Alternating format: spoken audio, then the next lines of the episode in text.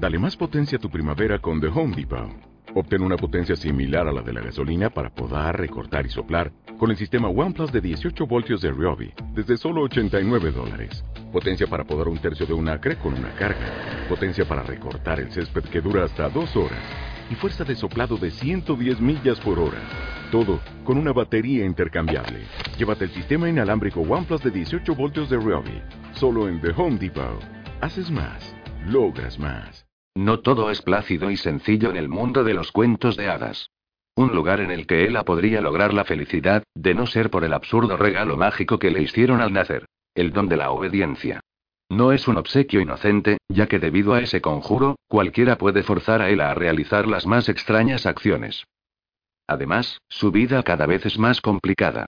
Madrastras autoritarias, internados estrictos, órdenes por doquier, indefensa en ese mundo poblado también por elfos, brujas y príncipes de ensueño, ella decide ir en busca del hada que la hechizó.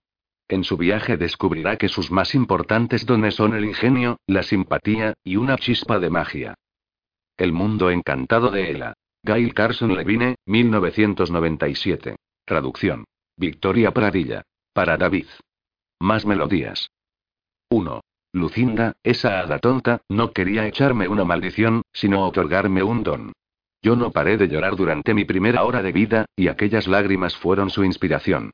Miró a mi madre, moviendo la cabeza con aire cómplice, tocó mi nariz con su varita y dijo. Mi regalo será la obediencia. Ella será siempre obediente. Y tras anunciar aquello se dirigió a mí ordenando. Ahora deja de llorar de una vez. Y dejé de llorar. Papá estaba fuera como de costumbre, en viaje de negocios, pero Mandy, nuestra cocinera, lo presenció todo. Ella y mi madre intentaron convencer a Lucinda de que su regalo era horrible. Puedo imaginarme la escena. Mandy con sus pecas resaltando más que nunca, el cabello gris y rizado, alborotado, y la barbilla temblándole de rabia. Mamá, en cambio, inmóvil pero tensa, su cabello castaño empapado de sudor tras el parto, los ojos llenos de tristeza. Lo que no puedo imaginarme es qué aspecto tendría Lucinda, que se empeñó en no deshacer el hechizo. La primera vez que fui consciente de mi desgracia fue cuando cumplí cinco años. Recuerdo perfectamente aquel día, quizá porque Mandy me lo ha contado muchas veces.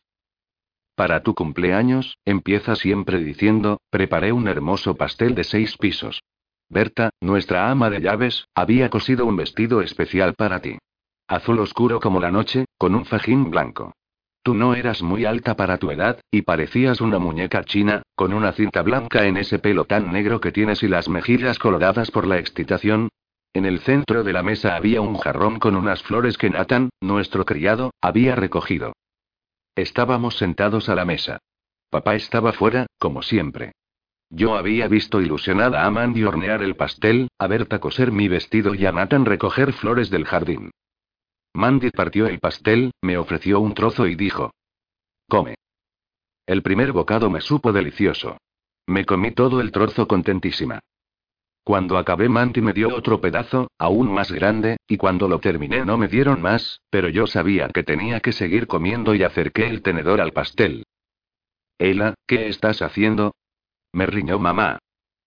¿Qué tragona eres? comentó Mandy, riendo. Es su cumpleaños, señora, déjele tomar cuanto quiera. Y me sirvió más pastel. Me sentía mal, asustada. ¿Por qué no podía dejar de comer? Me costaba mucho tragar, y cada bocado que daba se hacía más difícil de masticar que el anterior. Entonces me puse a llorar, sin dejar de comer. Mamá se dio cuenta enseguida. Deja de comer, Ella, me ordenó, y yo obedecí. Cualquiera podía controlarme con una orden. Tenía que ser algo directo, como ponte un chal, o vete a la cama. Un deseo o una sugerencia no tenían efecto. Me gustaría que te pusieses un chal, o por qué no te vas a dormir. Entonces era libre de hacer caso omiso. Pero ante una orden estaba totalmente indefensa. Si alguien me hubiera dicho que saltara a la pata coja durante un día entero yo lo habría hecho, aunque aquella no era la peor orden que podían darme. Si alguien me hubiera mandado que me cortase la cabeza habría estado obligada a hacerlo. Vivía en constante peligro. A medida que me fui haciendo mayor aprendí a controlar mi obediencia, aunque me salía muy caro porque a menudo me quedaba sin aliento, sentía náuseas, vértigo y malestar. Nunca podía aguantar mucho tiempo. Unos pocos minutos significaban para mí un enorme esfuerzo. Tenía una hada madrina, a la que mamá había pedido que me librase del maleficio. Pero ella decía que solo quien lo había hecho podía deshacerlo. Sin embargo, también había dicho que el encantamiento podía romperse, algún día, sin la ayuda de Lucinda. Yo no sabía cómo podría suceder aquello, ni tampoco quién era mi hada madrina. En lugar de hacerme dócil, la maldición de Lucinda me hizo muy rebelde. O quizás aquel era mi carácter por naturaleza. Mamá casi nunca me obligaba a hacer nada. Papá no conocía la maldición, y además me veía tan poco que casi nunca se dirigía a mí. Pero Mandy sí que era mandoncia. Me daba órdenes casi con la misma frecuencia con la que respiraba. Órdenes cariñosas, y siempre por mi bien. Ata esto, Ela, o aguanta este cuenco mientras bato los huevos, cariño. Yo odiaba aquellas órdenes, a pesar de que eran inofensivas. Sostenía el cuenco, sí, pero no dejaba de moverme para que Mandy tuviera que seguirme por toda la cocina. Ella me llamaba traviesa, y entonces trataba de darme instrucciones más precisas para que no pudiera tergiversarlas tan fácilmente. A menudo era muy complicado que lográramos hacer algo juntas, y mamá se reía cuando nos veía discutir. Al final todo terminaba felizmente, porque o bien yo hacía lo que me pedía Mandy o bien ella sustituía la orden por una petición. Si Mandy, distraída, me pedía algo sin caer en que estaba dándome una orden, yo decía, ¿tengo que hacerlo? Y entonces ella lo reconsideraba. Cuando tenía ocho años tuve una amiga que se llamaba Pamela, la hija de una de nuestras criadas. Un día estábamos las dos en la cocina mientras Mandy hacía un roscón. Mandy me mandó que fuera a la despensa de buscar más almendras y yo volví solo con dos. Entonces me dio instrucciones más precisas, y me las volvía a arreglar para no hacer exactamente lo que me pidió. Más tarde, cuando Pamela y yo volvíamos al jardín a tomar el dulce, me preguntó por qué no había hecho lo que Mandy me había pedido. Odio que se ponga tan mandona, respondí. Yo siempre obedezco a los mayores, dijo Pamela tímidamente. Lo haces porque no estás obligada. Claro que lo estoy, si no papá me daría un buen tortazo. No es lo mismo para mí. Yo estoy hechizada, expliqué, dándome importancia porque los hechizos no eran frecuentes y Lucinda era una de las pocas hadas que podía realizarlos. ¿Eres como la bella durmiente? Con la diferencia de que yo no tengo que dormir durante cien años. ¿Cuál es el hechizo que sufres? Me preguntó. Yo se lo expliqué. Siempre que alguien te da una orden tienes que obedecer. Incluso si te la doy yo. Preguntó entonces. Hice un gesto afirmativo con la cabeza. ¿Puedo probar? exclamó Pamela, entusiasmada con la idea. No, respondí helada, pero te reto a una carrera hasta la verja. De acuerdo, pero te ordeno que pierdas. Bueno, pues entonces no correré. Te ordeno que corras y que pierdas la carrera. De modo que corrimos, y perdí. Luego recogimos moras y tuve que darle a Pamela las más dulces y maduras. Jugamos a princesas y a ogros, y me tocó ser el ogro. Después de una hora de suplicio no lo resistí más y le di un puñetazo. Pamela se puso a chillar cuando vio que le salía sangre de la nariz. Nuestra amistad terminó aquel día, y mamá encontró otra colocación para la madre de Pamela lejos de Freya, nuestra ciudad. Después de castigarme por haberme peleado, y aunque no solía darme órdenes, mamá me dio una muy importante. No cuentes nunca más a nadie lo de tu hechizo. De todas formas no lo hubiera hecho, pues acababa de aprender que debía ser precavida al respecto. Cuando tenía casi 15 años, mamá y yo nos pusimos enfermas. Manti nos dio su sopa curativa, hecha de zanahorias, puerros, apio y crines de unicornio. Era deliciosa, aunque ambas odiábamos aquellos pelos largos y amarillentos que flotaban entre las verduras. Como papá no estaba en Frey, tomamos la sopa sentadas en la cama de mamá. Si él hubiera estado en casa no habría podido quedarme en la habitación de mis padres. No le gustaba verme cerca, enredándome entre sus piernas, como solía decir él. Me tomé la sopa, crines incluidas, porque así me lo habían ordenado, pero hice muecas a Mandy para mostrarle mi disgusto, cuando ya se retiraba. Esperaré a que se enfríe, dijo mamá. Después, cuando nos quedamos solas, retiró las crines para tomarse la sopa, y cuando terminó volvió a dejarlas en el plato. Al día siguiente yo me encontraba mucho mejor, pero mamá, en cambio, estaba más enferma, tanto que no podía comer ni beber nada. Decía que era como si tuviese un cuchillo clavado en la garganta y un martillo golpeándole la cabeza. Para aliviarla un poco de su malestar le puse compresas frías sobre la frente y le conté cuentos. Eran viejas historias de hadas que yo modificaba para distraerla y hacerla reír, aunque a veces su risa se convertía en una horrible tos. Antes de que Mandy me mandara ir a la cama, mamá me besó y dijo: Buenas noches. Te quiero, cariño. Fueron las últimas palabras que me dirigió. Cuando me marchaba, oí lo último que le dijo a Mandy. No me encuentro tan mal como para que avises a Sir Peter. Sir Peter era papá. A la mañana siguiente mamá deliraba. Daba instrucciones a invisibles cortesanos, con los ojos abiertos, e intentaba arrancarse del cuello su collar de plata. No nos reconocía ni a Mandy ni a mí. Nathan, nuestro criado, fue a buscar al médico, quien nada más llegar me apartó del lecho de mi madre. Salí de la habitación y el vestíbulo estaba vacío. Seguí andando hasta la escalera de caracol que lo presidía y bajé por ella, recordando las veces que mamá y yo nos habíamos deslizado por la barandilla. Nunca lo hacíamos si había alguien cerca. Tenemos que comportarnos con dignidad, me susurraba ella entonces, mientras bajaba la escalera de forma ceremoniosa, y yo la seguía de cerca, imitándola y luchando contra mi torpeza natural, feliz de tomar parte en aquel juego. Pero cuando estábamos solas preferíamos deslizarnos, y gritábamos mientras bajábamos. Luego subíamos de nuevo para volver a bajar, una y otra vez. Cuando llegué al final de la escalera abrí la puerta de entrada y salí a la brillante luz del día.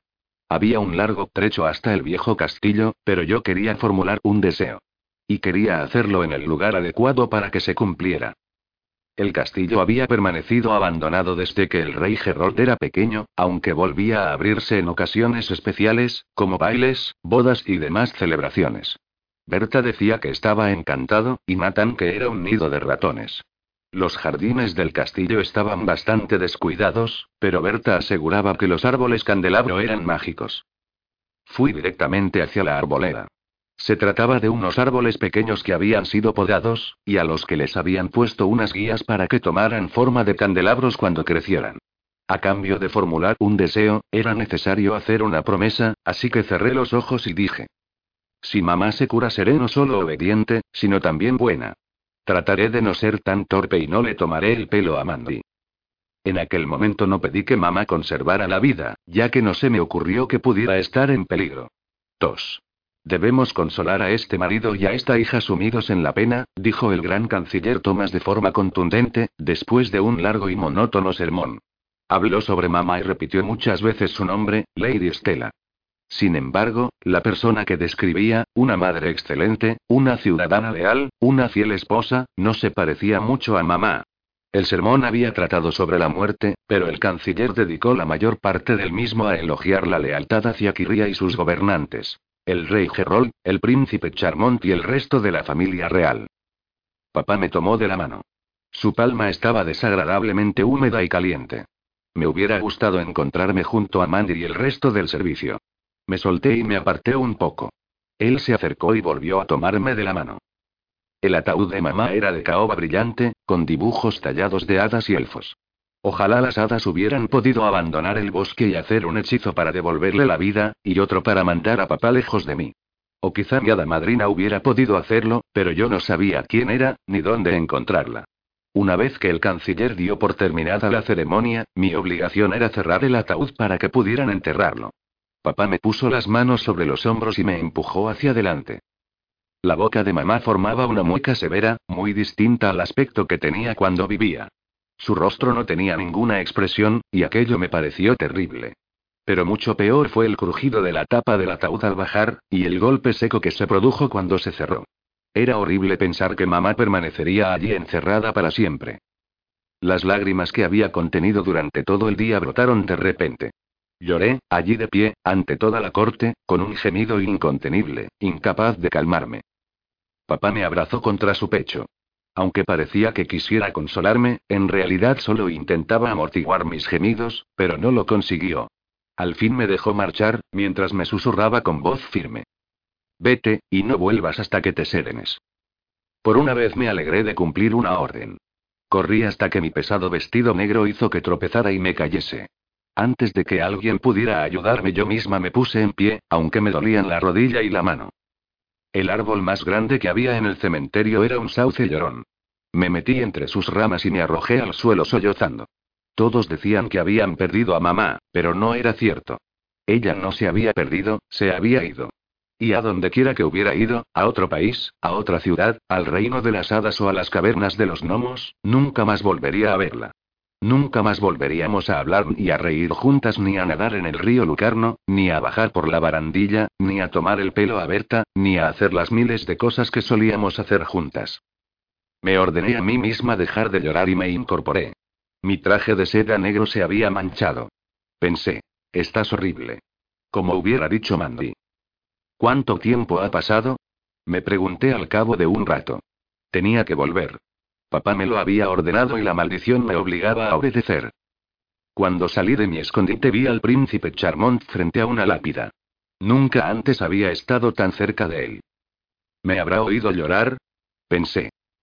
El príncipe era mucho más alto que yo. A pesar de que él solo tenía dos años más. Estaba de pie, en la misma postura que solía adoptar su padre los pies separados y las manos en la espalda, como si pasara revista a todo su reino. Se parecía mucho a su padre, aunque los rasgos angulosos del rostro del rey Gerolda parecían suavizados en el de su hijo. Ambos tenían una melena ensortijada y la piel tostada. Nunca había estado tan cerca del rey como para ver si él tenía también pecas en la nariz, algo extraño en una tez tan oscura como aquella. Querida prima, dijo el príncipe. Nunca me ha caído bien tu padre, si en cambio tu madre. Y empezó a caminar hacia su tumba. Esperaba que le siguiera. Tenía que guardar la distancia que correspondía a su Alteza Real. Al fin decidí caminar a su lado, dejando una enorme distancia entre los dos, pero él se acercó a mí. Me di cuenta de que también había estado llorando, aunque intentaba disimularlo. Puedes llamarme Char, me dijo de repente. Todo el mundo lo hace. ¿De verdad puedo hacerlo? Pregunté mientras caminábamos, rodeados de silencio. Mi padre también me llama Char, añadió. También el rey. Pensé. Gracias, dije por fin. Gracias, Char, corrigió él. Tu madre siempre me hacía reír. Una vez, en un banquete, el canciller Tomás estaba pronunciando un discurso. Mientras él hablaba, tu madre jugueteaba con la servilleta. Antes de que tu padre se la quitara de las manos yo ya me había fijado en ella. Había formado con la servilleta el perfil del canciller, con la boca abierta y la barbilla prominente. Era su vivo retrato, excepto por el color azul de la copia. Para poder reírme a gusto tuve que irme del comedor y quedarme sin cena. Estábamos a mitad de camino cuando se puso a llover. Vi a lo lejos la figura de mi padre, de pie ante la tumba de mamá. ¿A dónde ha ido todo el mundo? Le pregunté a Char. Cuando fui a buscarte ya se habían marchado todos, me contestó. ¿Hubieras preferido que te esperaran? Preguntó preocupado, tal vez pensando que debería haberles hecho esperar. No, no. No quería que se quedara nadie, comenté, incluyendo en mis pensamientos a mi padre. Sé muchas cosas de ti, dijo Char cuando ya habíamos andado un poco. ¿De verdad? ¿Y cómo es posible? Tu cocinera y la mía se encuentran a menudo en el mercado y ella le habla de ti, comentó mirándome de reojo. ¿Y tú, sabes algo de mí? No, Manti nunca me ha contado nada. ¿Y qué es lo que sabes? Sé que puedes imitar a la gente, igual que hacía Lady Estela. Una vez imitaste a tu criado delante de él, de tal modo que no sabías si era él mismo o eras tú. Y que inventas cuentos de hadas, y que a veces eres un poco torpe y tropiezas o rompes cosas. Sé que una vez destrozaste una vajilla entera. Es que resbalé sobre el hielo. Sí, sobre trocitos de hielo que tú misma habías esparcido antes por el suelo, dijo riendo, con una risa que no era de burla, sino franca y natural. Fue un accidente, protesté. Luego sonreí, algo temblorosa tras haber llorado tanto. Llegamos a donde estaba papá. Él, con una reverencia, dijo. Gracias, Alteza, por acompañar a mi hija. Charle devolvió la reverencia. Vamos, Estela, me dijo papá. Nunca antes me habían llamado así, aunque aquel era mi verdadero nombre. Estela había sido siempre mamá, y para mí siempre lo sería. Ela, me llamo Ela, protesté. Bien, pues Ela, vamos, dijo, volviéndose a inclinar ante el príncipe, y a continuación subió al carruaje. No tenía más remedio que irme. Char me ayudó a subir. No sabía si darle la mano o dejar que me tomara por el codo, así que me enredé con su brazo y tuve que agarrarme al carruaje con la otra mano para no caer. Cuando cerró la puerta me pilló la falda, y oí el sonido de la tela al romperse. Papá hizo una mueca de desaprobación. Vi a través de la ventana que Charles se reía. Miré la falda y vi que tenía un desgarro de 6 centímetros por encima del dobladillo. A Berta le iba a costar mucho arreglar aquello. Me senté lo más lejos que pude de papá, que miraba absorto por la ventanilla. Un buen entierro. Ha venido todo Frey, o por lo menos toda la gente importante, comentó, como si en lugar de estar hablando del funeral de mamá hablara de un torneo o de un baile. No ha sido perfecto, ha sido horrible, protesté. ¿Cómo puede ser perfecto un funeral? El príncipe estuvo muy amable contigo, se limitó a responder él. Mamá le gustaba mucho.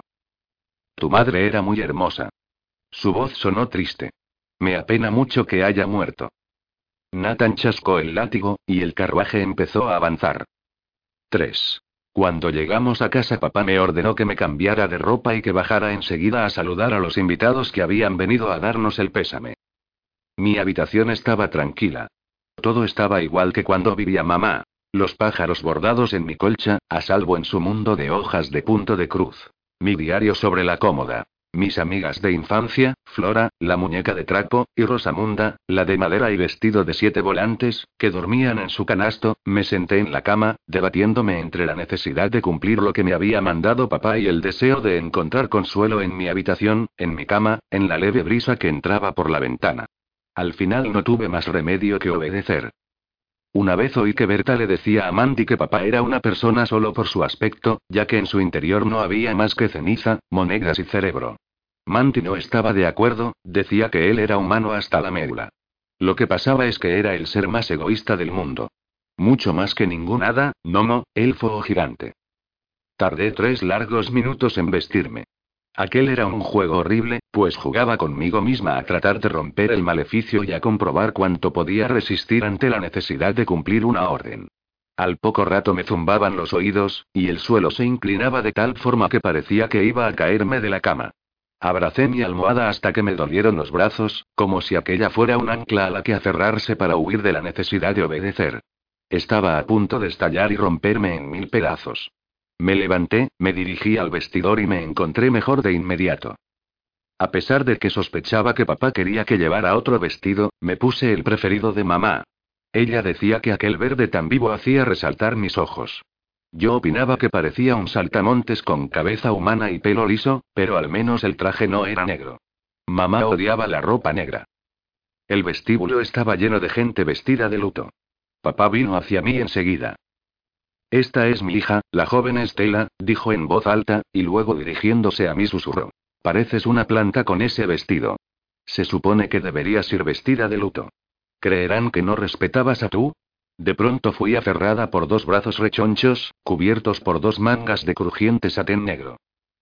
Mi pobre niña, lo sentimos tanto por ti. exclamó una voz dulzona. Oh, Sir Peter, es sumamente triste verle en esta circunstancia tan trágica terminó diciendo, a la vez que me daba un fuerte abrazo. La que estaba hablando era una mujer alta y estirada, con el cabello largo y ondulado, de color miel.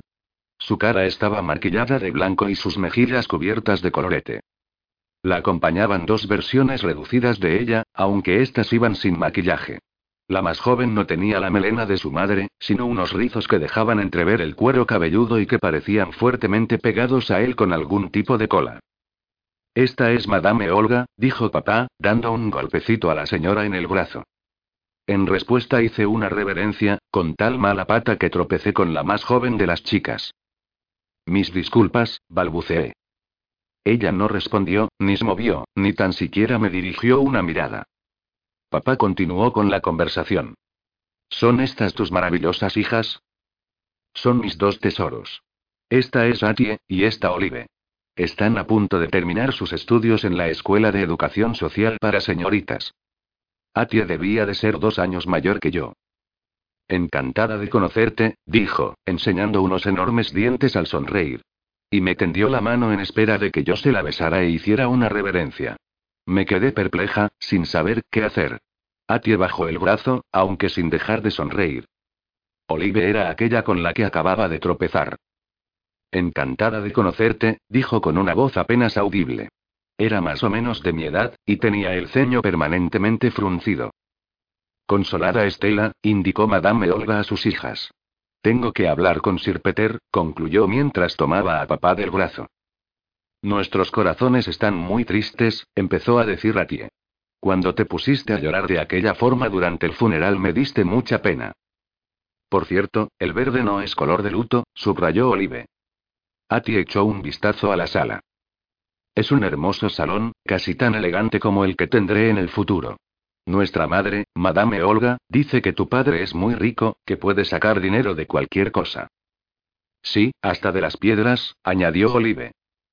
Nuestra madre, Madame Olga, dice que tu padre era pobre antes de casarse con tu madre. Nuestra madre dice que Lady Stella ya era rica cuando se casó, pero que tu padre la hizo aún más rica. Nosotras también somos ricas, aseguró Olive. Tenemos suerte de serlo. ¿Nos enseñarías el resto de la casa? Sugirió Atie. Subimos al piso de arriba y Atie se puso a fisgonearlo todo. Abrió el armario de la habitación de mamá, y antes de que pudiera detenerla pasó la mano por todos los vestidos. Cuando volvimos al salón, anunció.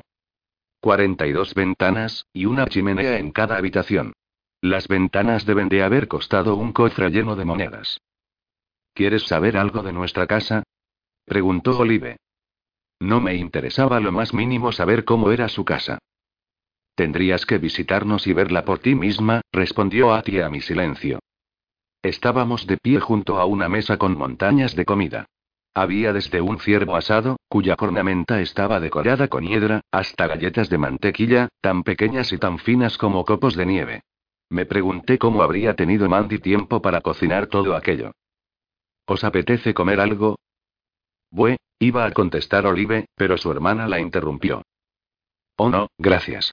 Nunca comemos en las fiestas. La emoción nos quita el apetito. Mi apetito, trató de decir Olive. Tenemos muy poco apetito. Mamá está preocupada. Pero de todas formas, parece todo buenísimo, dijo Ati acercándose a la mesa. Los huevos de codorniz son un lujo. Diez monedas de cobre cada uno. Y hay por lo menos cincuenta, Olive. Más huevos de codorniz que ventanas, pensé. Me encantan las tartaletas de uva, murmuró Olive. No deberíamos, comentó Atie. Bueno, quizás un trocito. Ni siquiera un gigante hubiera podido comer tanto como Atie. Media pierna de ciervo asado, un montón de arroz salvaje y ocho de los cincuenta huevos de codorniz. Además del postre, claro. Olive todavía comió más. Tartaletas de uva, pan de pasas, pastel de crema, pudding de ciruelas, bombones de chocolate, bizcocho con especias empapado con salsa de ron y mantequilla, y salsa de albaricoque y menta. Se acercaban los platos a la cara, de forma que el tenedor hiciera un recorrido lo más corto posible. Olive comía sin parar, Atie, en cambio, dejaba el tenedor y se daba unos toquecitos en la boca con la servilleta. Luego volvía a tomar el cubierto y seguía con la misma avidez que antes. Era un espectáculo de lo más desagradable. Fijé mi vista en un tapiz que solía estar a los pies del sillón de mamá, y que ahora yacía junto a la mesa. La escena representaba a unos cazadores y un perro que perseguían a un jabalí que estaba situado junto al ribete de lana escarlata. Mientras miraba fijamente el tapiz me pareció que todo adquiría movimiento. El viento mecía la hierba bajo las patas del jabalí. Parpadeé un instante y el movimiento se detuvo, pero cuando volví a mirar fijamente todo cobró vida de nuevo. El perro acababa de ladrar y su garganta estaba relajada. Uno de los cazadores cojeaba y percibí un calambre en su pierna. El jabalí jadeaba y luchaba por tomar aire, y luego huyó presa del miedo y la furia. ¿Qué estás mirando? me preguntó Olive. Parecía que ya había terminado de comer. Nada, solo el dibujo del tapiz, respondí, como si acabara de salir de aquella escena. Volví a mirarla. No tenía nada de particular. Se te salían los ojos. Eran como los de un ogro, comentó Atie. Ahora ya vuelves a parecer normal. Atie tampoco es que pareciera muy normal. Era igual que un conejo. Un conejo gordo, como los que le gustaban a Mandy para guisar. Y la cara de Olive era blanca como una patata sin piel. Supongo que a ti nunca se te salen los ojos de las órbitas, respondí. No creo, dijo Atie, sonriendo satisfecha. Son demasiado pequeños para eso, continué. La sonrisa se le quedó petrificada en el rostro. Te perdono, pequeña. Los aristócratas somos benévolos. Tu pobre madre también era conocida por su mala educación. Mamá era conocida. Aquel verbo en pasado congeló mi lengua. Chicas. Llamó Madame Olga mientras se acercaba a nosotras. Tenemos que irnos. Suspiró al abrazarme. Olía a leche agria. Al fin se fueron, y mientras papá estaba en la verja, despidiendo al resto de los invitados, me dirigí a la cocina a ver a Mandy. Estaba apilando los platos sucios. Parecía que esa gente no hubiera comido en una semana. Me puse un delantal y vertí agua en el fregadero. Nunca habían probado tu comida. La cocina de Mandy era la mejor del mundo. Mamá y yo intentábamos a menudo preparar sus recetas. Seguíamos las instrucciones al pie de la letra y el plato quedaba buenísimo, pero nunca tan bueno como cuando lo preparaba Mandy. De pronto me acordé del tapiz, no sé por qué. La alfombra del vestíbulo con los cazadores y el jabalí, ¿sabes cuál digo? Me pasó algo muy divertido cuando la miré. Ah, esa tontería. No debes prestar atención a ese viejo tapiz, comentó mientras revolvía la sopa. ¿Qué quieres decir? Es solo un truco mágico. Una alfombra mágica. ¿Cómo lo sabes? Era de Lady Estela. Así llamaba Mandy a mamá. Pero aquella no era una respuesta. ¿Se lo regaló mi hada madrina? Sí, pero de eso hace mucho tiempo. ¿Te dijo mamá alguna vez quién era mi hada madrina? No, nunca me lo dijo. Por cierto, ¿dónde está tu padre? Está fuera, despidiendo a los invitados. Pero ¿sabes quién es, aunque mamá nunca te lo dijera? ¿Saber qué? Pues quién es mi hada madrina. Si tu madre hubiera querido que lo supieras, ella misma te lo habría contado. Iba a contármelo, me lo había prometido. Por favor, Mandy, dímelo. Soy yo. ¿Por qué no me lo dices? Soy yo, tu hada madrina soy yo. Ven, prueba la sopa de zanahoria, es para la cena. ¿Está buena? 4. Mi boca se abrió automáticamente. Me acerqué la cuchara y un sorbo de sopa caliente descendió por mi garganta. Mandy había escogido las zanahorias que estaban en su punto, las más dulces, las más jugosas. Otros aromas acompañaban al de las zanahorias. El del limón, el del caldo de tortuga y el de una especia que no podía identificar. Era la mejor sopa del mundo, aquella sopa mágica que solo Mandy podía preparar. La alfombra, la sopa, eran mágicas, entonces, Mandy era un hada. Pero si lo era, ¿por qué dejó que mamá muriera? Tú no eres un hada. ¿Por qué no? Si lo fueras, habrías salvado a mamá. Oh, cariño. Lo habría hecho si hubiera podido. Si tu madre no hubiese quitado la crin de su sopa, ahora estaría viva. Si lo sabías, ¿por qué no se lo dijiste? Lo supe cuando ya era demasiado tarde y tu madre estaba muy enferma. Ya no podía hacer nada para salvarla. Me desplomé sobre la silla que había junto a la estufa, sollozando tan amargamente que luego me costó recuperar el aliento. Entonces Mandy me abrazó, y lloré sobre los volantes que rodeaban el cuello de su delantal, allí donde había llorado tantas otras veces por cualquier nimiedad. Una lágrima cayó sobre mi dedo. Era de Mandy, que también lloraba. Su cara estaba congestionada. Yo también era su hada madrina, y también la de tu abuela, dijo Mandy mientras se sonaba la nariz. Aparté los brazos de Mandy para verla mejor. No podía ser un hada. Las hadas son esbeltas, jóvenes y bellas. Mandy era lo suficientemente alta para ser un hada, pero ¿quién ha visto nunca una con el pelo gris rizado y con papada? Demuéstramelo, le ordené. ¿Que te demuestre qué? Pues que eres un hada. Desaparece, o haz algún truco. No tengo por qué demostrarte nada. Además, a excepción de Lucinda, las hadas no desaparecen en presencia de los mortales. ¿Pero podéis hacerlo? Pues claro que podemos, lo que pasa es que no lo hacemos. Lucinda es la única lo suficientemente tonta y grosera como para hacerlo. ¿Y por qué es tonta? Porque se cree más importante si demuestra sus poderes mágicos, contestó Mandy mientras empezaba a lavar los platos. Venga, ayúdame. ¿Lo saben Nathan y Berta? Pregunté mientras llevaba los platos a la pila. ¿Saber qué? Que eres un hada. Otra vez con lo mismo. Nadie excepto tú lo sabe. Y será mejor que guardes el secreto, dijo Mandy con cara de pocos amigos. ¿Por qué? Mandy no me contestó. Se limitó a fruncir el ceño. Lo prometo. ¿Pero por qué? Te lo diré. A la gente le gusta pensar que existen las hadas, pero cuando encuentran una de verdad siempre surgen problemas, comentó mientras aclaraba una fuente y me la pasaba. Luego dijo, tú secas. ¿Por qué? Porque la vajilla está mojada, por eso, respondió, y al ver mi cara de sorpresa dijo, hay dos razones básicas. Como la gente sabe que podemos hacer magia, quiere que resolvamos los problemas por ellos. Y si no lo hacemos, se ponen como locos. La otra razón es que somos inmortales, y eso no pueden soportarlo. Después de que muriera su padre, Lady Stella no me habló durante una semana. ¿Y por qué a Lucinda no le importa que la gente sepa que es un hada? A la muy tonta le gusta presumir. Quiere que todos le den las gracias cuando otorga uno de sus horribles dones. ¿Son siempre horribles? Sí, siempre lo son. Claro que hay gente que está encantada de recibir un regalo de un hada, aunque les haga desgraciados para toda la vida. ¿Y cómo sabía mamá que tú eras un hada? ¿Por qué me lo has contado a mí? Todos los de tu linaje son amigos de las hadas. Tú tienes sangre de hada en tus venas. Sangre de hada. ¿Puedo entonces hacer magia? ¿Soy inmortal? Mamá lo habría sido si no se hubiera puesto enferma. ¿Tienen muchos amigos las hadas? En realidad muy pocos. Aquí, en Kirria, tú eres la única. Y acerca de tus otras preguntas, debo responderte que no tienes poderes mágicos ni eres inmortal. Solo tienes una gota de sangre de hada. Pero hay una cosa que delata que hay algo mágico en ti. Tus pies. Son más pequeños de lo normal, y no han crecido desde hace mucho tiempo. Eso es un rasgo característico de los seres mágicos. Ninguna parte de mi cuerpo ha crecido desde hace tiempo, si te refieres a eso. No es cierto.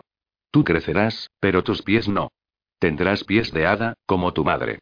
Mandy dijo aquello mientras levantaba su falda y las cinco enaguas que llevaba debajo para mostrarme sus pies, no mucho más grandes que los míos.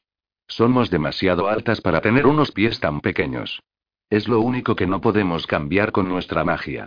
Los hombres que tienen poderes mágicos rellenan sus zapatos para que nadie se dé cuenta de que tienen los pies pequeños, y nosotras, las hadas, los ocultamos bajo nuestras faldas. Asomé uno de mis pies fuera del vestido. Tener los pies pequeños era elegante, pero me harían ser más torpe cuando creciera. ¿No sería más difícil guardar el equilibrio? Si quisieras, podrías hacer que me crecieran los pies. Oh, me detuve pensando en alguna otra posibilidad, mientras miraba la lluvia que caía. ¿Podrías detener la lluvia? Mandy asintió con la cabeza. Hazlo, por favor. ¿Y por qué tendría que hacerlo? Por mí. Quiero ver magia, magia mayor. Nosotras no hacemos magia mayor. Solo la hace Lucinda. Es demasiado peligroso. ¿Qué hay de peligroso en detener una tormenta? Quizás algo, quizá nada. Usa tu imaginación. Aclarar el cielo tiene que ser algo bueno. ¿La gente podría salir? Usa tu imaginación, repitió Mandy. Los pastos necesitan agua, las cosechas también. ¿Qué más? Continuó Mandy. Quizás algún ladrón esté a punto de robar, y no lo hace debido al mal tiempo. Eso es. O quizás si detengo la lluvia podría iniciarse una sequía y luego tendría que remediarlo, porque habría sido por mi culpa. Y quizá la lluvia que viniera después podría romper una rama y caer sobre el tejado de una casa, y entonces también tendría que arreglar ese desastre. Pero tú no tendrías la culpa de todo eso. Los dueños de la casa tendrían que haber construido un tejado más resistente. Quizá sí, quizá no. A lo mejor mi magia podría provocar una inundación y causar víctimas. Este es el problema de la magia mayor. Por eso yo solo practico magia menor. Buenos guisos, mi sopa curativa, mi tónico. Cuando Lucinda me hechizó, ¿practicó la magia mayor? Pues claro que sí.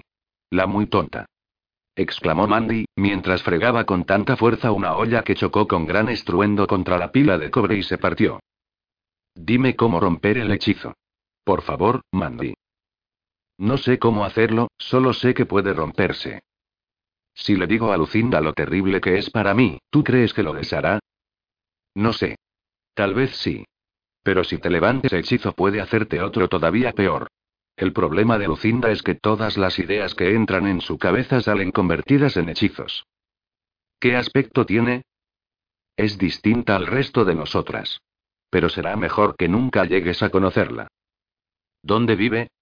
Pregunté, por si podía encontrarla y persuadirla de que rompiera mi hechizo. Quizá Mandy estaba equivocada acerca de Lucinda. No tenemos buenas relaciones.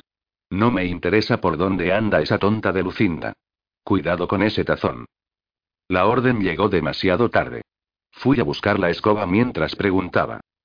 ¿Son todos los amigos de las hadas tan torpes como yo? No, cariño. La sangre de hada no hace que uno sea torpe, eso es propio de los humanos. ¿Me has visto alguna vez romper un plato? Empecé a barrer, pero no fue necesario. Los trozos del tazón se reunieron y fueron directos a la basura, como por arte de magia. No podía creerlo.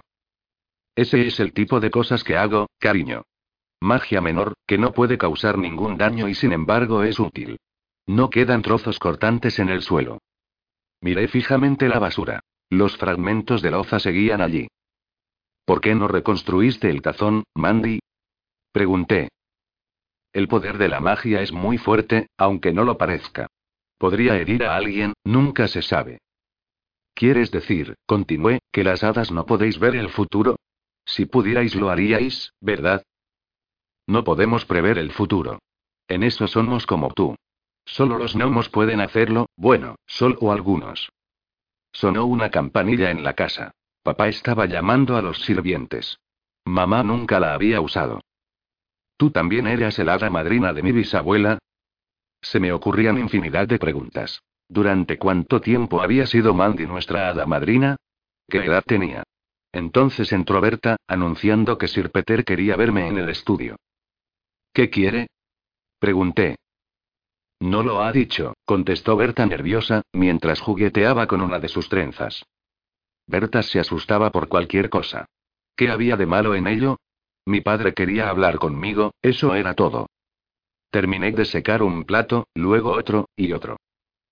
Por favor, no se entretenga, señorita, dijo Berta. Iba a secar otro plato cuando Mandy me aconsejó que fuera enseguida, y que me quitara el delantal. También parecía asustada. Hice lo que me sugirió y fui a ver a papá. Me detuve en el umbral del estudio. Papá estaba sentado en el sillón que solía ocupar mamá. Examinaba algo que reposaba en sus rodillas. Ah, ya estás aquí. Dijo levantando la vista. Acércate, Estela. Le miré, desafiando su orden. Entonces di un paso hacia adelante. Era el mismo juego al que jugaba con Mandy. Obediencia y desafío. He dicho que te acerques, Estela. Ya estoy cerca. No lo suficiente. No tengas miedo, no voy a morderte. Solo quiero que nos conozcamos un poco más. Se acercó a mí y me condujo hasta una silla que había frente a la suya. ¿Has visto alguna vez algo tan maravilloso como esto? comentó mientras me mostraba el objeto que reposaba en sus rodillas. A continuación me lo tendió. También puedes sostenerlo tú, aunque es bastante más pesado de lo que parece a simple vista. En ese momento pensé en dejar caer aquel objeto, ya que tanto le gustaba. Pero una vez que lo hube mirado ya no pude hacerlo. Se trataba de un castillo de porcelana no más grande que mis dos puños juntos, con seis torres diminutas, terminadas en un candelabro en miniatura. Y. Oh. Entre las ventanas de las torres pendía un hilo de gasa del que colgaba, la colada. Había allí unos calcetines, una túnica, un delantal de bebé, todo tan fino como el hilo de una tela de araña. Pintada en una ventana del piso de abajo, aparecía una doncella que saludaba con un pañuelo de seda. Papá me lo quitó de las manos. Cierra los ojos. Oí cómo cerraba las pesadas cortinas y le espié con los ojos entrecerrados. No me fiaba de él. Puso el castillo sobre la repisa de la chimenea, colocó unas velas en ella y las encendió. Ahora abre los ojos. Corrí para verlo más de cerca. El castillo era una maravilla que resplandecía. Las llamas hacían relucir los tintes perleados de las paredes blancas, y las ventanas brillaban con una luz dorada que sugería fuegos vivos en el interior. ¡Oh! exclamé. Papá abrió las cortinas y sopló las velas. Es fantástico, ¿no crees? Asentí con la cabeza. ¿Dónde lo has conseguido? Es de los elfos, uno de ellos lo hizo. Son unos alfareros fantásticos. Es obra de uno de los alumnos de Agulen. Siempre he querido tener un agulen auténtico, pero este no está mal. ¿Dónde vas a ponerlo? ¿Dónde quieres que lo ponga, Ela? En una ventana. ¿En la de tu habitación? En cualquiera, pero junto a una ventana, para que su titular se vea desde dentro y desde fuera de la casa. Papá me miró fijamente durante unos segundos. Le diré a su futuro comprador que haga lo que dices. Lo vas a vender.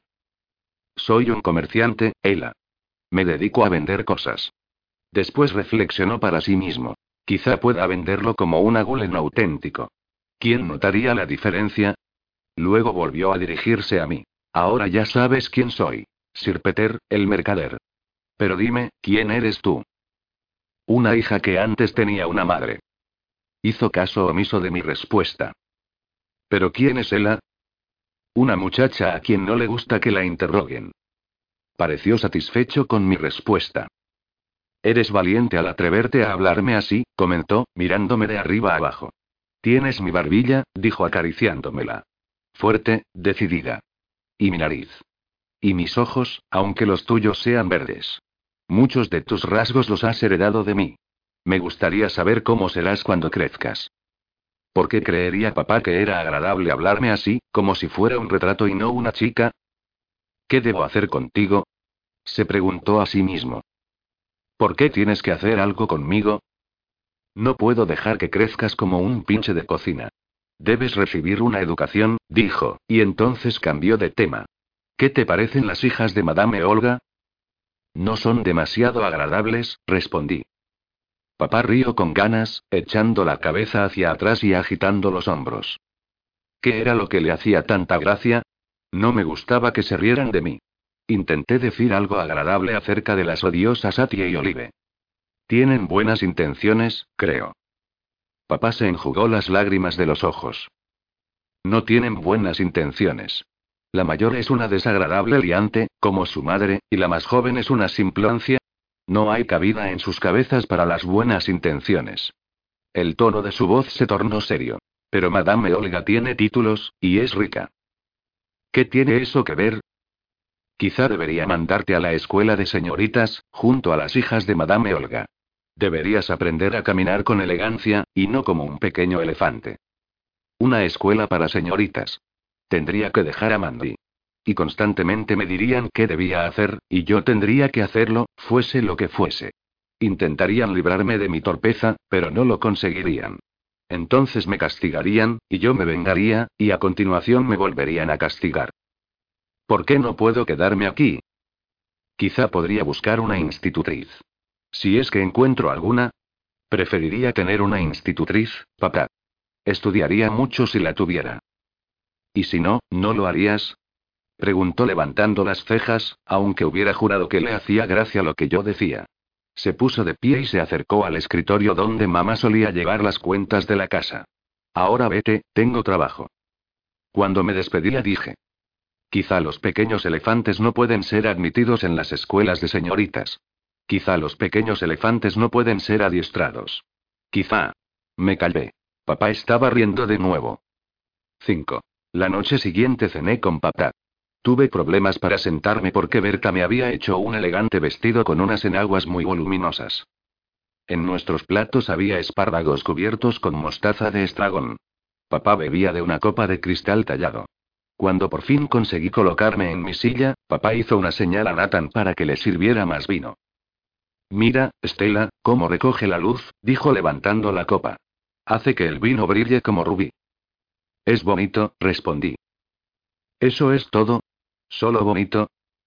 Muy bonito, supongo, dije, resistiéndome a que me gustara algo que papá también iba a vender. ¿Te gustaría más si bebieras de esta copa? ¿Has probado alguna vez el vino?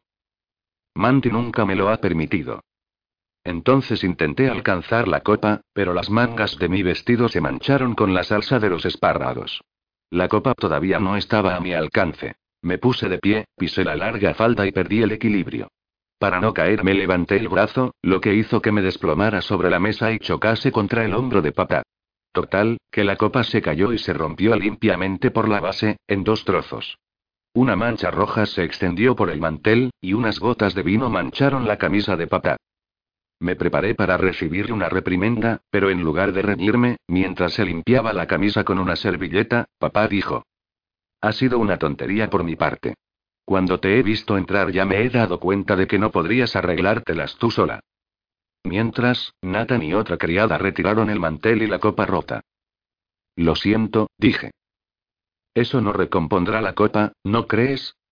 Parecía que su furia se iba a desatar, pero de pronto se sosegó. Se aceptan tus disculpas.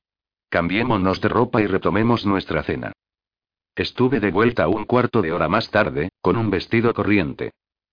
Es culpa mía, dijo papá mientras comía un espárrago. He dejado que crezcas como un zoquete. No soy un zoquete. Manti no tenía pelos en la lengua, pero nunca me había llamado así. Patosa, desmañada o desgarbada, pero nunca zoquete. Alocada, pies torpes, pero nunca zoquete. Aunque todavía eres joven y puedes aprender. Me gustaría que algún día te relacionases con gente civilizada. No me gusta la gente civilizada. Quizá necesite que resultes agradable a alguna persona civilizada. Ya lo he decidido. Irás a la escuela de señoritas. No podía ir allí. No, no iría. Pero dijiste que podía tener una institutriz. ¿No te resultaría más económico eso que mandarme a la escuela? Una camarera retiró los espárragos y sirvió un plato de vieiras con tomate. Qué delicadeza por tu parte al preocuparte por eso. Pero una institutriz sería mucho más cara. Y además no tengo tiempo para entrevistar institutrices. Dentro de dos días irás a la misma escuela de educación social para señoritas a la que van las hijas de Madame Olga. No iré. Él continuó como si no hubiese oído nada. Escribiré una carta a la directora y te dejaré en sus manos, junto a una bolsa llena de suficientes monedas de oro para que no pueda protestar al recibir una nueva alumna ahora que ya ha empezado el curso. No iré. Tú harás lo que yo te diga, Estela. No iré. Ella, probó una vieira y siguió hablando mientras masticaba. Tu padre no es un hombre bueno, como ya te habrán dicho los criados si no me equivoco. Yo no lo negué. Deben de haberte dicho que soy egoísta, y llevan razón. Deben de haberte dicho que soy impaciente, y también es verdad. Deben de haberte dicho que siempre voy a la mía, y es cierto que lo hago. Yo también, dije, sabiendo que no era verdad. Él me sonrió con admiración. Mi hija es la chica más valiente de Kirria, dijo. Luego su sonrisa se desvaneció, y sus labios se contrajeron formando una línea fina y dura. Pero irás a la escuela de señoritas aunque tenga que llevarte a rastras. Y no será un viaje de placer si ello me quita tiempo para dedicarme a mis negocios. ¿Lo has entendido, Ella? Cuando papá se enfadaba me recordaba a un muñeco de feria, un puño de piel atado a un resorte que se usa en los teatros de marionetas. Cuando se suelta el muelle el puño golpea a una pobre marioneta. Con papá, lo que me ocurría era que no temía al puño sino al muelle, porque éste determinaba la fuerza del golpe. La cólera en sus ojos era tan tensa que no sabía qué pasaría si el muelle se disparaba. Odiaba estar asustada, pero la verdad es que lo estaba. Iré a esa escuela, dije sin poder reprimirme, pero la detestaré. La sonrisa volvió a sus labios. Eres libre de odiarla o de amarla. Lo único que me importa es que vayas a esa escuela. Aquello no era una orden, aunque lo parecía. No era muy distinta de otras que me veía obligada a obedecer. Abandoné el comedor y papá no me detuvo. Aún era pronto para ir a dormir, pero a pesar de ello fui a mi habitación y me puse el camisón. Llevé mis muñecas, Flora y Rosamunda, hasta mi cama y me metí dentro. Hacía mucho tiempo que no dormía con ellas, pero aquella noche necesitaba su calor familiar. Las coloqué sobre mi estómago y esperé a que llegara el sueño. Pero no podía dormirme. Empecé a llorar y abracé a Flora. Cariño, oí decir mientras se abría la puerta y entraba Mandy con su tónico y con una caja que dejó sobre la mesilla. Luego me abrazó y me pasó la mano por la frente. No quiero ir, dije apoyando mi cara en su hombro. Lo sé, pequeña, contestó. Me abrazó durante largo rato, y casi me quedé dormida. Luego se apartó de mí y dijo, es la hora de tu tónico. Hoy me lo salto. Ni hablar, hoy es cuando más te conviene. No quiero que te pongas mala cuando más necesitas estar fuerte, dijo mientras sacaba una cuchara de su delantal. Tomarás tres cucharadas. Me preparé para tomarlo. El tónico era delicioso, sabía a nueces, pero al tragarlo tenía una consistencia viscosa que resultaba desagradable.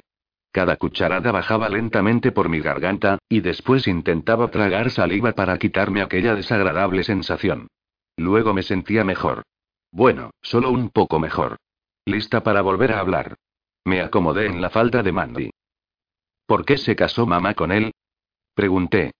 Hacía mucho que quería hacer aquella pregunta, me había preocupado desde que empecé a tener uso de razón. Hasta que se casaron, Sir Peter era muy cariñoso con Lady Estela. Yo no me fiaba de él, pero tu madre no quiso escucharme. Y su familia no aprobaba la boda porque él era pobre. Pero eso hacía que tu madre le amara más todavía. Era así de bondadosa. La mano de Mandy dejó de acariciarme la frente y continuó. Ela, cielo, intenta que tu padre no sepa nada del hechizo. ¿Por qué? ¿Qué pasaría si lo supiera? Él está acostumbrado a hacer prevalecer su opinión. Siempre ha sido así. Mamá me ordenó que no se lo contara nunca. De todas formas, tampoco lo hubiera hecho. Entonces, perfecto, dijo Mandy volviendo a acariciar mi frente. Cerré los ojos, pero no podía dejar de pensar. ¿Cómo crees que me irá en la escuela? Creo que allí conocerás a chicas encantadoras. Pero ahora siéntate. ¿No quieres ver tus regalos? Me había olvidado completamente de la caja. ¿Regalos? Uno por uno, dijo Mandy ofreciéndome la caja. Esto es solo para ti, llévalo siempre, a donde quiera que vayas. En el interior había un libro de cuentos de hadas. Nunca había visto ilustraciones tan bellas, parecía que estuvieran vivas. Lo ojeé maravillada. Cuando lo mires te acordarás de mí y te sentirás mejor. No lo leeré hasta que me haya ido, así todas las historias me parecerán nuevas. Mandy río. No creas que lo vas a terminar tan rápido. Crecerá contigo, dijo mientras sacaba de su delantal otro paquete. Esto era de tu madre. Ella hubiera querido que lo tuvieras tú. Era el collar de mamá. Lo formaban unas cadenas de plata que me llegaban casi a la cintura, con un diseño trenzado, hecho de plata tachonada con pequeñas perlas. Crecerás llevándolo, cariño, y estarás tan hermosa luciéndolo como lo estaba tu madre. Lo llevaré siempre puesto. Pero debes tener cuidado y esconderlo bajo el vestido cuando estés fuera. Es muy valioso. Lo hicieron los gnomos. Entonces sonó la campanilla en el piso de abajo. Tu padre llama. Abracé a Mandy con todas mis fuerzas, pero ella se zafó de mis brazos. Deja que me vaya, cariño, dijo dándome un fuerte beso en la mejilla. Me acomodé entre las sábanas, y el sueño me venció enseguida. 6. A la mañana siguiente me desperté con los dedos aferrados al collar de mamá. El reloj del palacio del rey Gerold daba las seis. Perfecto, quería levantarme pronto y pasar el día despidiéndome de los lugares que más amaba. Me puse el collar debajo del vestido y bajé sigilosamente hasta la despensa.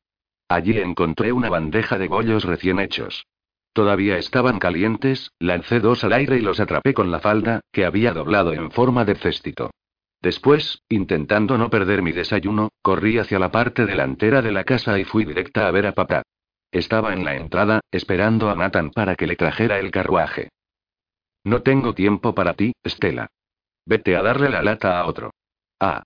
Y dile a Mandy que volveré con el administrador, que nos prepare algo de comer. Tuve que irme de allí y buscar a alguien para darle la lata, tal y como me había ordenado mi padre.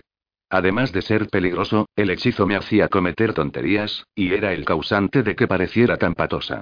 Tenía que buscar a alguien, entonces vi a Berta cargada con la colada. Fui corriendo y choqué contra ella, de tal forma que se le cayó el cesto de la ropa limpia. Todos mis vestidos, mis medias y mi ropa interior cayeron al suelo. La ayudé a recogerlo todo, pero la pobre tendría que volver a lavarlo de nuevo. Señorita, ya es bastante complicado preparar sus cosas en tan poco tiempo como para tener encima que hacerlo dos veces, protestó. Me disculpé y fui a darle el recado de papá a Mandy, que hizo que me sentara para tomar el desayuno.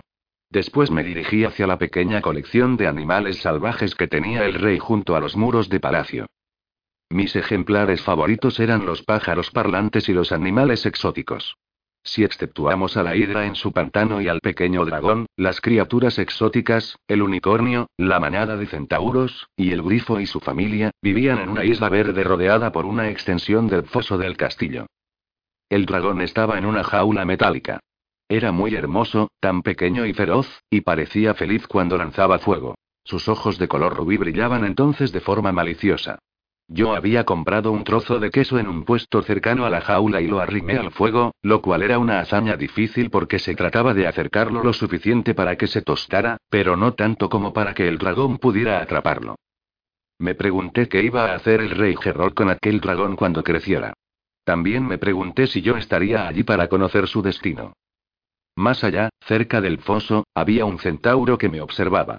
¿Le gustaría el queso? Me acerqué a él lentamente, esperando que no se asustara y se fuera. Eh. Dijo una voz. Me di la vuelta. Era el príncipe Charmont, que me ofrecía una manzana. Oh, gracias. Respondí. Me acerqué al foso con la manzana en la mano. El centauro olió el aroma de la fruta y trotó hacia mí. Le lancé la manzana. Otros dos centauros se acercaron, también galopando, pero el primero ya había obtenido su premio y comenzó a comérselo, masticando ruidosamente. Yo siempre espero que me den las gracias, o que al menos digan, ¿cómo te atreves a mirarnos de esa forma? O algo por el estilo, comenté. No son lo bastante inteligentes como para poder hablar. Mira qué ojos más inexpresivos tienen, indicó el príncipe. Yo ya me había fijado en ello, pero quizá Char pensara que era su deber explicar las cosas a sus súbditos. Aunque pudieran hablar, dije, serían incapaces de pensar en algo que decir. Después permanecimos en silencio. Entonces Char se echó a reír y exclamó. ¡Qué graciosa! Eres muy divertida. Igual que Lady Stella. Luego, compungido, añadió. Lo siento, no quería recordarte a tu madre. No te preocupes, pienso a menudo en ella. Casi siempre, mejor dicho. Caminamos a lo largo de la orilla del foso. ¿Quieres una manzana? dijo ofreciéndome otra. Quería hacerle reír de nuevo. Pateé el suelo con mi pie derecho y eché mi cabeza hacia atrás como si tuviera crin. Abrí los ojos cuanto pude, como lo haría un centauro, miré fijamente a Char con expresión de estupidez y tomé la manzana. ¿Creerán los ogros que no vale la pena comerme? Nos acercamos hasta la cabaña de los ogros. A pesar de que estaban encerrados, había soldados en formación para vigilarlos. Un ogro se nos quedó mirando a través de una ventana.